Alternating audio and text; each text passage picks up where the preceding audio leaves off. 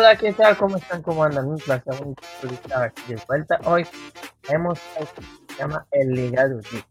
El Legado de que va a ser una práctica, uno de esos momentos que puedes escuchar y compartir, pues estoy Yo me llamo Eli, eh, arroba el rey maestro en Twitter y el maestro en el Instagram para si queréis hablar y, y compartir. Bueno, hoy en el Legado de vamos a hablar de estos personajes, estos jugadores, estos atletas contribuyeron en algo eh, después de que empezaron tanto para Y bueno, hoy, como yo, para los si, si me descubren, bueno, están bienvenidos, pero si no, para los que ya me siguen desde tiempo, saben que yo, uh, dentro del fútbol en Conmebol, me encanta una institución que se llama Club Atlético River Plate en Argentina. Y bueno, hoy vamos a hablar del señor y dueño de esta fase. Y nosotros, bueno, lo tomaremos como tal, como una oportunidad de ir a, a ganar a Brasil y, y, y, tratar de traer la clasificación. Eh, yo creo que en eso nos vamos a enfocar y, y la gente eh, que crea, porque la verdad que, eh, tiene con qué creer en este equipo para, para poder dar una, ir, a dar un batacazo en Brasil la gente que crea porque tiene con qué creer en este equipo.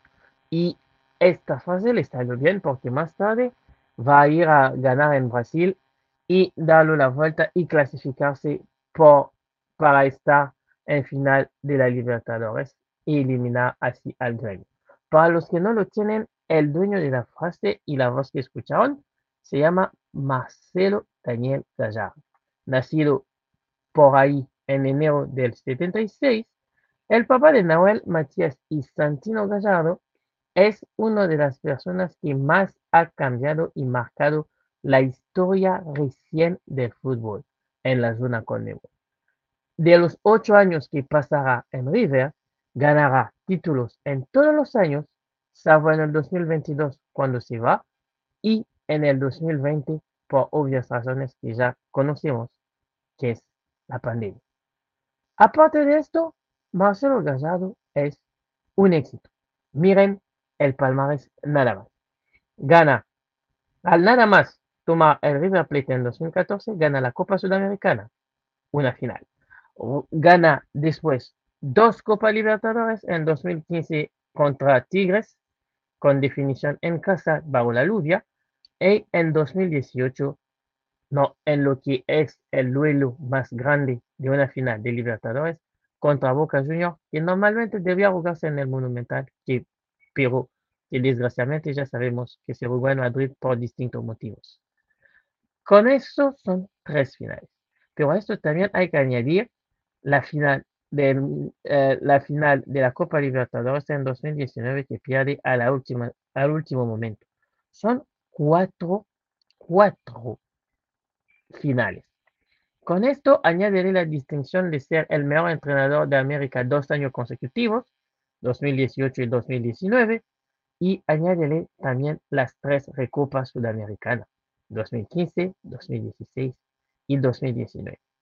A eso las malas lenguas dirán que me olvidé de la Copa Surugabank, pero que también cuenta, así que la vamos a contar también. Pero Marcelo Gallardo no solo es River Plate antes de llegar a River Plate, Marcelo Gallardo y es donde empieza su carrera en el Club Nacional de Fútbol en Uruguay, en Montevideo. Ahí sale campeón con el Club Nacional de Fútbol en el 2012 de la mano del Chino Recoba y de uno de los primeros jugadores al que él dio paso, que hoy defiende la camiseta de Sporting en Portugal, que es nada más y nada menos que el defensor uruguayo Sebastián Coates. De la mano de Gallardo van a tener su oportunidad primera en equipo, nada más el número en River Plate en los ocho años, 42 jugadores, de los cuales dos son, llegan a primera directamente de su mano y arrancan su carrera con él. El campeón de la Libertadores, campeón de América, campeón de la Europa League y campeón del mundo que definió por penal Gonzalo Montiel, pero también el campeón de Libertadores, campeón de América y campeón del mundo, que hoy está a punto de jugar una final de la Champions, Julián Alba. A esto hay que añadirle Enzo Fernández y añadirle también otros jugadores más valiosos y que también impactaron la historia de esta institución, que son en todo 42. Marcelo Gallardo en, en, este, en, en esta carrera hizo todo para que su herencia pueda demarcarse de los demás entrenadores a su lado. En un fútbol donde muchos entrenadores solo se preocupan del equipo A, Marcelo Gallardo a veces se tomaba su fin de semana para ir a mirar no solo a sus hijos a jugar, sino también a las secciones inferiores de River Plate jugar. Con Marcelo Gallardo, River pasó de un equipo que jugaba al fútbol de una calidad más o menos a un equipo que ya hoy por hoy ha sido destacado y reconocido como un gran equipo que juega muy bien al fútbol. Y por los que no me creen, pues escuchen nada más lo que decía Marcelo Gallardo en el 2018, unos meses antes de la final de Libertadores, pero justo después de haber ganado la Supercopa Argentina a Boca Juniors. Creo que tengo que sincerarme. Eh, estos dos meses en, que nosotros veníamos jugando muy mal fue parte de la estrategia. Eh, nosotros sabíamos cómo jugaba Boca y ellos no sabían cómo jugábamos nosotros porque si se dejaban llevar por lo que fuimos nosotros en estos dos meses, claramente no tenían idea de cómo, de cómo íbamos a jugar este partido. O sea que fue parte de la estrategia de estos dos meses jugar muy mal para ganar el partido más importante que teníamos en el semestre. En este tiempo, cuando hace esta declaración, no sabe todavía que llegará a la final de Libertadores más tarde. Pero como lo pueden ver, él mismo lo vuelve a decir. Jugar mal fue parte de la estrategia. Y la estrategia para él era más a un equipo donde él venía de invertir para poder ganar algo que no le resultaba.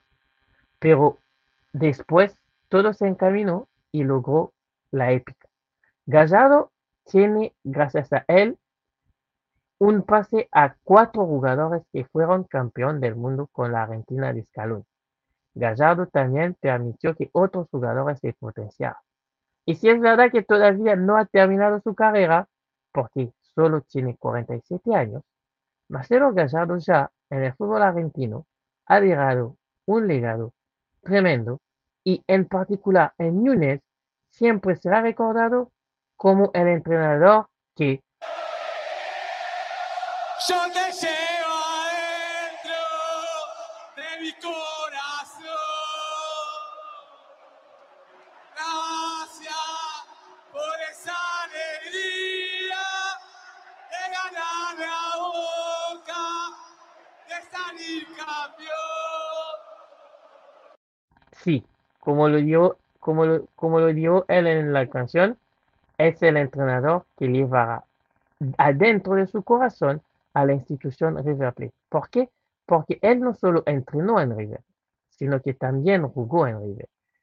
Él es uno de estos entrenadores que como entrenador ganaron todo, pero que también como jugador dejaron huellas en un club tan grande como lo es River Plate. Por, si, te, por si te gustó esto, pues dale me gusta, o dale, comparte con tus amigos. Y bueno, recuerda, nos vemos en otros episodios para hablar del legado de que puedes mandar en mis redes sociales por si te interesa. Y tú decirme quién quieres y quién quieres hable a vos. Nos vemos. Chao.